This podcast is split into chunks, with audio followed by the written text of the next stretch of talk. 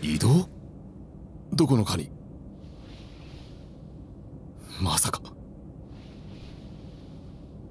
はあ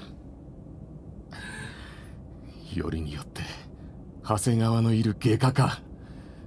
そういえば理事長の娘が産婦人科に移動して欠員が出てたんだったな。断ったのか？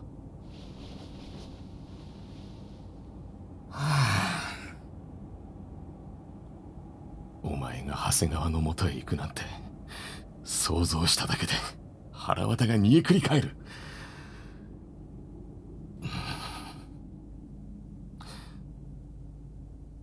そろそろ頃合いだったのかもな。